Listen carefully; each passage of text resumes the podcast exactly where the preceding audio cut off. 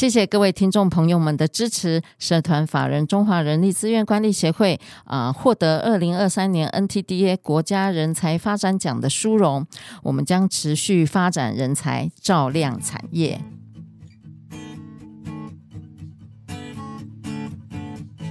欢迎来到人资常情。人资常情是社团法人中华人力资源管理协会的 Podcast 频道，在这里我们可以聊人资。听故事，知道人资的疑难杂症，让人资常情解惑你的人之常情。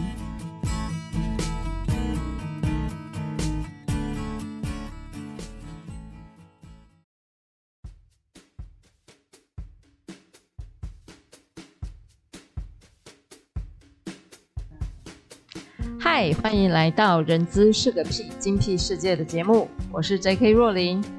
这个节目内容包罗万象，我们可以从聊人资的议题、人资的工具、人资的趋势，聊任何你想要知道的人资哦。呃，各位听众朋友，在我们的刻板印象啊，工会跟资方的状态啊，大部分都是对立的，鲜少有听到或看到是充分对话的一个状态哦。今天呢，我们邀请台肥工会理事长黄伟成理事长聊聊自身在工会的角色的转换，促成良善循环的劳资对话。今天为什么要特别呃安排这样子的一个节目呢？是因为呃我们最近的疫情的关系，让劳资其实某种程度是有点紧张的哦。所以我们希望可以从黄理事长的这个角色来跟来跟我们聊聊，就是 HR 怎么协助企业让劳资双方呃能够充分对话的。好，来先简单介绍一下黄理事长的背景哦。他是从台肥的专员，一直到呃企业工会的小组长，一直到现在的企业工会的理事长，很特别哦，因为他是从呃，台肥的一个 HR 的身份，一直一路走到工会理事长，这个个中的滋味呢，今天要好好的来跟呃黄理事长 Brian 来跟他学习好身手，来让我们欢迎黄理事长。好，各位 Chama 的人资伙伴，大家好，我是 Brian 黄伟成。那我现在担任台肥公司企业工会的理事长，uh. 即将在今年卸任。Uh. 那诚如刚刚若琳讲的，uh. 其实一开始在台达货担任的是一个 HR 的专员，是的。那后来因缘际会变成了工会小组长，是到工会理事长。是，其实这个中有一些故事，希望今天这个就是访问可以有机会跟大家分享。对，很特别，因为你是从一个 HR 的角色，一直到工会理事长的角色，其实这个转换，这个中间一定会有很多的故事哦。能看哦，我好奇的是哦，你看你从你 HR 转换成工会小组长，甚至到工会理事长的这个呃角色。是什么？第一个什么样子的因缘让你有这样的转换？然后你为什么想要转换这样的契机？好的，其实我进台肥的时候是个 HR，然后因为我们这个公司的体制以前是国营时代，所以在那个时代下其实就有工会组织了，所以民营化这个工会其实存在。对，所以很有趣的是，我第一天 on board 的时候，除了那个。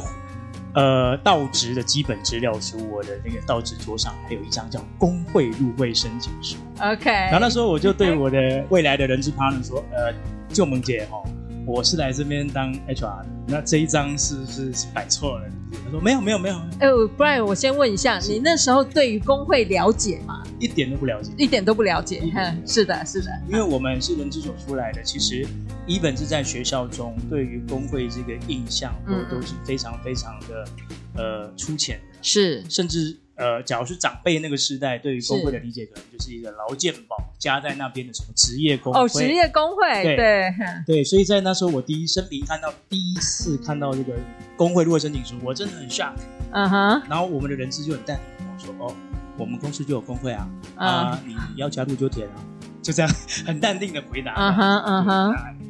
就基于好奇心嘛，所以就加入了，就加入了。所以到职第一天，除了人事基本资料表，就连工会入会申请书也递交。是的，嗯，对，所以那是我对工会的第一个认识。是。那当然，我在担任 HR 的时候，就因为一些业务的往来，嗯，还真的跟那时候的工会理事长有一些直接、直接的接触。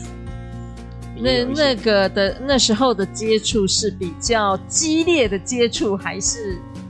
热闹的接触。那个时候基本上就是因为我自己承办一些单位内的业务，是，然后理事长用他理事长的身份对我个人的业务有一些指教。啊哈、uh，huh、对，那那时候算激烈吗？我个人觉得对我算是震撼教育。哦，震撼教育。是一个 rookie，、uh huh、那那时候他对我有些指教，uh，huh、记在心里面，但是也变成我后来一个。呃，在对工会有兴趣的一个动机是，那是我刚进公司前半年的故事。嗯嗯嗯。那之所以谈到小组长改选，是因为我们工会组织的小组长是每年改选一次，是。所以我六月进公司之后，隔年，呃，应该说应该说当年底就开始要选下一届的小组长。是。那我的单位就很有趣啊，就是我们小组长都是通常喜欢找之前的人。就菜鸟去当了，对对对。那我就因为我是最菜，嗯、就被选上新的年度的小组长。嗯、所以我在担任工会小组长的时候，确实身兼着 HR 的身份。是。OK，小组长，那你怎么会走到当初那位理事长给你的震撼教育？那你现在变成理事长了？呃，变成理事长其实是我。在进公司一年半之后，哦，一年半就可以到理事长这个位置。因为我先在，我等于说在现在这个公司，在 HR 担任一年半的时间，后来就组织长官觉得我的一些特质，放在 HR 有点可惜，嗯，他们就决定，因为那时候刚好有一个前辈退休，嗯，那他有主管的是 PR 的业务，啊哈，对，然后要身兼公司的基金会。他认为，就是其实我以前在学校有编过刊物的经验，然后也当过学生会干部。嗯哼、uh，huh. 呃，其实他那个位置叫以前国营时代叫国会联络人。国会联络人。对，但民营化之后，其实就是一种、uh. 呃组织公关的工作，就是 PR。Yes。那长官就觉得我我其实那时候轮调。就是也是不错的，所以就把我调过去那个单位，uh uh. 所以我就正式的在组织内离开了 HR 的职位了。Uh. 那那一就是到了 PR 的第一年，其实我确实有一点点觉得，呃，我的 HR career 是不是要断掉？是的，很，uh. 我其实进了这间公司，就是觉得我想要当 HR，而且也也在那个时候加入了台北的学习团体。包含其实我在呃那几年拿到了 Trauma 的是两个证照，第一张当然就全方位的人力资源管理师，第二张是那个劳动法令，是，是，所以那时候正在进行的就是 ER 管理师的。证照上证照班，员工关系对，uh huh. 那时候其实就在那个那个时间点，我我被调职之后，但其实我 ER 的证照班正在进行。嗯哼、uh，huh. 也因为这样子，呃，后来在考试的时候，呃，其实我没有过，我在第一次考 Trauma 的 ER 证照上面，uh huh. 所以不是随随便便然后考 Trauma 的证照，不是随随便便的，对。对嗯那刚好，但是但是你那时候刚好正呃调职到 PR 的这个阶段，呃，Chama 的员工关系应该是是呃在在你的生涯规划上面应该是有些帮助的吧？是有帮助，哈哈哈。可是其实就是回归到一点，在企业上实践，哈哈哈，我遇到一个很大的的障碍。我那时候在口试的内容中，其实也有跟评审委员说，嗯、跟评审老师说，我在组织就是因为调职的关系，我能伸展或是我的实践的空间是很有限。Uh 那老师那时候也觉得惋惜，嗯、那他当然能做的就是没有让我取得证照，因为确实他认为要实践这一件事情，内容上还是要做一些调整。是是，那我认为那对我来讲也算是一个。遗憾，但这遗憾就是砥砺我后面，嗯嗯嗯、因为就在那一个年的年底啊，我就遇到个人遇到一些事情，嗯嗯，然后刚好又知道工会即将在下个年度改选，那是二零一五年，啊哈，二零一六年初我们的企业工会要改选，啊哈，那那个时候我其实就在做一个天人交战，到底我要继续留在组织内，还是我要另谋去处，就离开这个组织，另外去找其他的工作。Uh huh. 这时候我们公司有个小伙伴有去，uh huh. 他就说：“Brian，要不要留着？留着干嘛？我回不去 HR 了。说你要不要试着去选工会？”我说：“你啊，crazy！我是 HR。所以你那个小伙伴是这这个是等于算是你转泪点的其中一个贵人。呀呀呀呀呀！因为那时候我就把我的担心也不慌，也在这边分享。Uh. 我自己学 HR 出身，那我假如去当工会，我很担心一个擦枪走火，我被 HR 圈子视为叛徒，然后我被工会圈子当做间谍。那如果真的这样照，我完了，我接下来都不用。里外不是人呐、啊！对对对，我那时候才三十，接近三十岁左右，然后我就觉得这这这玩太大，尤其台湾也没有人这样玩。对，可是后来他就那个小伙伴，就像若琳说的，他确实是个贵人。他就说：“我跟你讲，你如果要在台北改变人资一些 do something 的话，你做工人做人资专员没用。”你要当工会的 leader，你讲话才会有人听。哦，所以这个这个小伙伴真的看透了，看透了台肥这个组织在呃人力资源在台肥这个组织的呃呃，我想说功用或效益。OK，是的，很棒。这个小伙伴要给他寄一个小小红心。那后来他其实这么讲的时候，我就想到 David Orange 讲到的所谓的变革代理。对对，其实，在我们这种。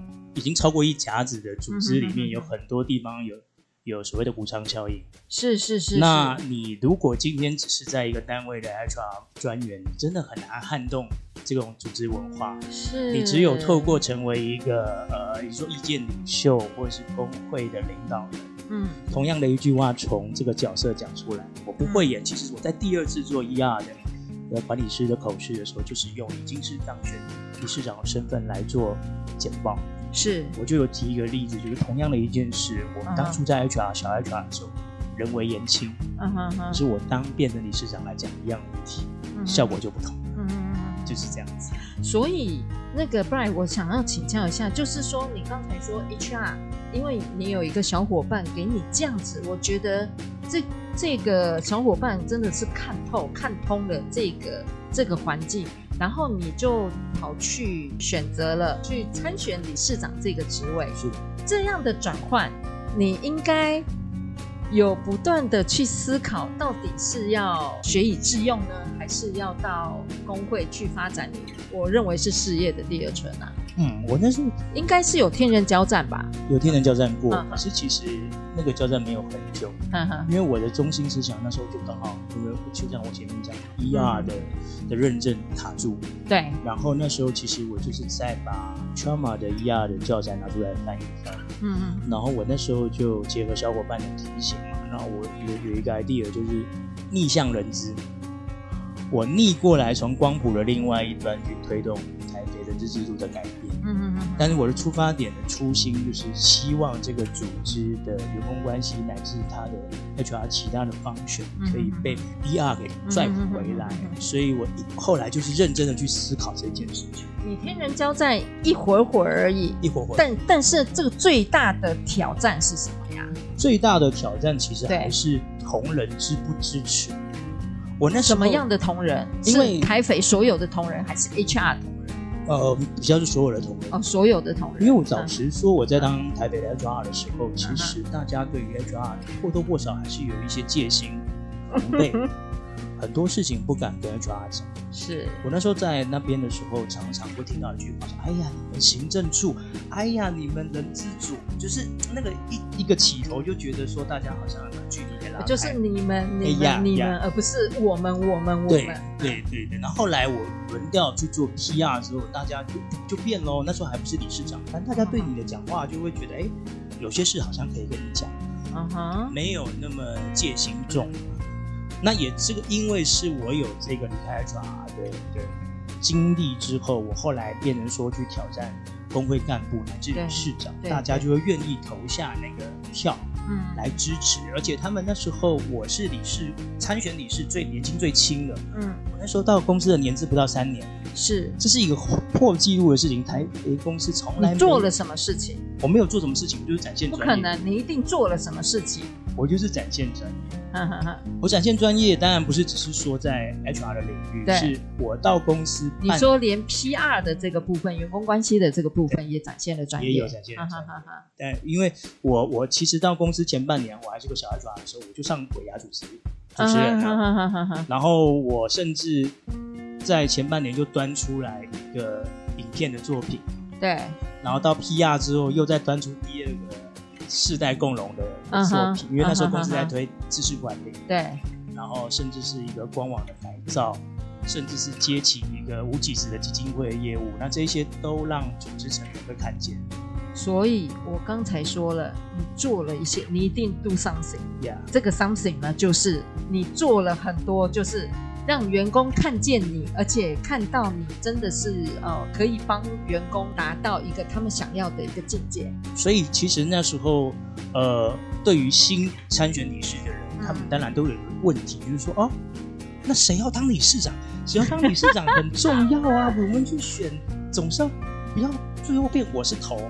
然后我那时候最菜嘛，我就跟那些大哥大姐说，呃，如果你们不嫌弃的话，相信我专业够够够水平的话，那我没有包袱，我不到三年，我愿意承担。所以你是 PR 兼着工会理事理事长是？那时候其实我就有三位一体。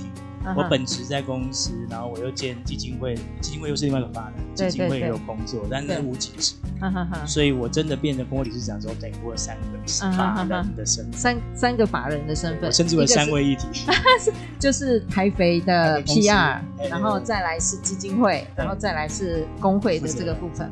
好，那这样子，因为呃，我刚才也有请教过，说你一定是有 do something 好。那这样子你怎么去面对？因为你是从 HR 到 PR，然后到理事长，呃，甚至还有一个呃那个基金会的一个角色。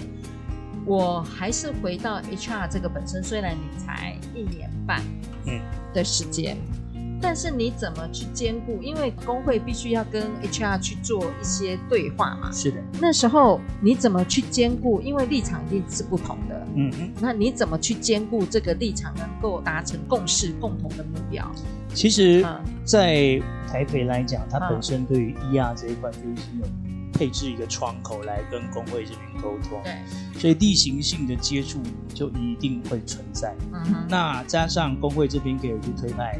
定期的劳方代表改选，例如劳资会议，例如职工福利委员会，甚至是职安委员会，甚至我们还有救治的退休金监督委员会。哦，对，哦，旧制的。对，所以这一些其实都是由工会这边委托推派的。那成为负责人之后，我就有这个任务跟职责去了解每一个法定委员会运作的现况。嗯嗯。那因为我也是来自于这一个公司的单位，是，所以我很清楚我以前的单位从事有哪一些业务。业务啦，不管是选训用流，是从招募到训练发展，乃至薪酬福利，是对，反而是伊亚那时候懂得比较少，嗯哼，但是就刚好碰到了工会业务，补足了我对伊亚的不熟悉，嗯哼，也因为这样子跟公司其他的工会也有一些往来。我现在很想要。清楚了解，HR 有 HR 的立场，工会有工会的立场，你要怎么去磨合这两方的立场不同的地方啊？因为你是 HR 出来，就嗯，回过头，就像你刚才说的，你怕是 HR 的，他们 HR 认为你是叛徒，然后呢，工会认为你是来卧底的，嗯，你怎么让这个这个立场能够让它融合，让它变得和谐？其实这个问题在内部不存在，我刚才讲哦哦不存在，对外部而言，就是外部的。人资伙伴，比如人资界的朋友会认为，对对对，我怎么去工会？嗯，对对，这是我们的刻板印象啊。对啊，然后外部的工会伙伴以前都没有听过这个黄某某，怎么他现在又出现在工会研讨会的场合？他到底是哪来的？可能 Google 一下，哦，他是人资所毕业，怪怪的。可是这个议题在内部不存在。为什么不存在？因为我们公司的体制使然。我们公司从国营到民营化之后，其实，呃，对于一些公司内规的出推陈，uh huh. 本来就会经历跟工会沟通这一块。Uh huh. 他们唯一在我上任之后比较不适应的是，哇，第一次遇到这么有 sense 的工会理事长啊！哦，你是说你又是 HR 的身份，你是科班出身的？那时候不是 HR，那时候是 PR，但是我是 HR。科班，对对对对对，所以变成说他们在提，例如说内部的提案到工会这一段协商的时候，完蛋了，我这一关倒真不好过。所以这就是那时候小伙伴说，如果我真的想要改变一些东西，其实站在理事长的战略位置会比原本当 HR member 好用多。对，你所谓的不好过，是因为你有你本身自己有专业，那。呃，等于是台肥的 HR 提出一些呃一些呃专案，对于员工的一些专案，然后要要跟工工会对话嘛。然后那时候你又有底子，你怎么样让你就是让 HR 认为你这一关不好过，但是你总有不是只是为了反对而反对吧？没错，对。所以你可不可以跟跟我们分享一个例子，就是那时候是怎么样协助 HR 跟工会一起，让员工的福利或者是员工的需求能够达到满足？呃，其实我上任做了第一件事，在第一年的时候做的第一件事很大，我是为同仁写了一封公开信。嗯哼，那那个公开信是掷地有声的。嗯嗯。呃，那个主要的就是说了解公公公司那时候的一个现况。是、呃。其实现在在谈这个议题就已经有一点点过时，而在那个时代其实是蛮常发生的。是。叫做依法给付加班费。那个时候我，我我我我在那个时空点，其实我们总公司的同仁是是没有没有这样子可以去的。Well，、嗯、那我自己在当 HR 的时候，当然也曾经是那个贡献。啊、呃，功德功德的一份子，但因为就在那个那个场域中，其实也不好不方便去说什么。我相信很多人小伙伴都经历过那个心路了。是是是。那成为工会领袖之后，其实我就会去设备每一个单位对于这件事情的真实心声。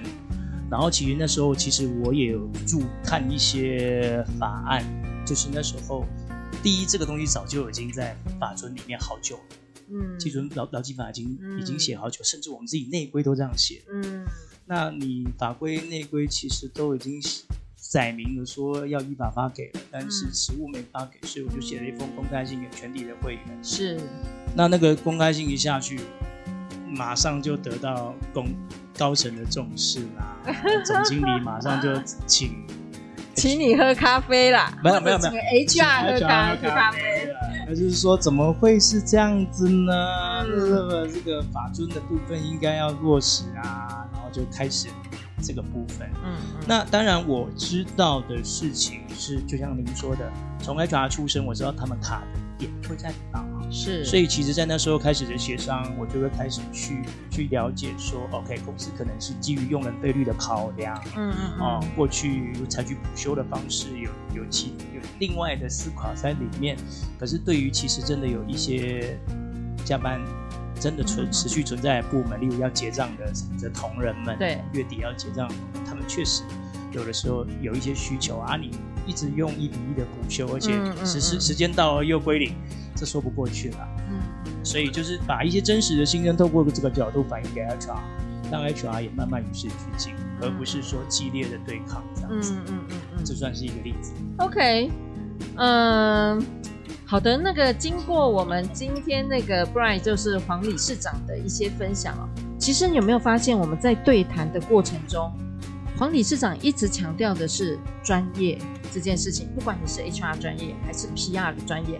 或者是工会的专业，其实他刚刚开始一进来的时候，对工会是什么不了解，但是他可以一直走到现在的呃工会理事长的身份，好，然后再加上他有一个小伙伴给他的一个灵光一闪吧，好、嗯，当头棒喝吧，嗯、应该应该这样讲，所以让他能够充分的运用正确的资源，而且对的方向的资源。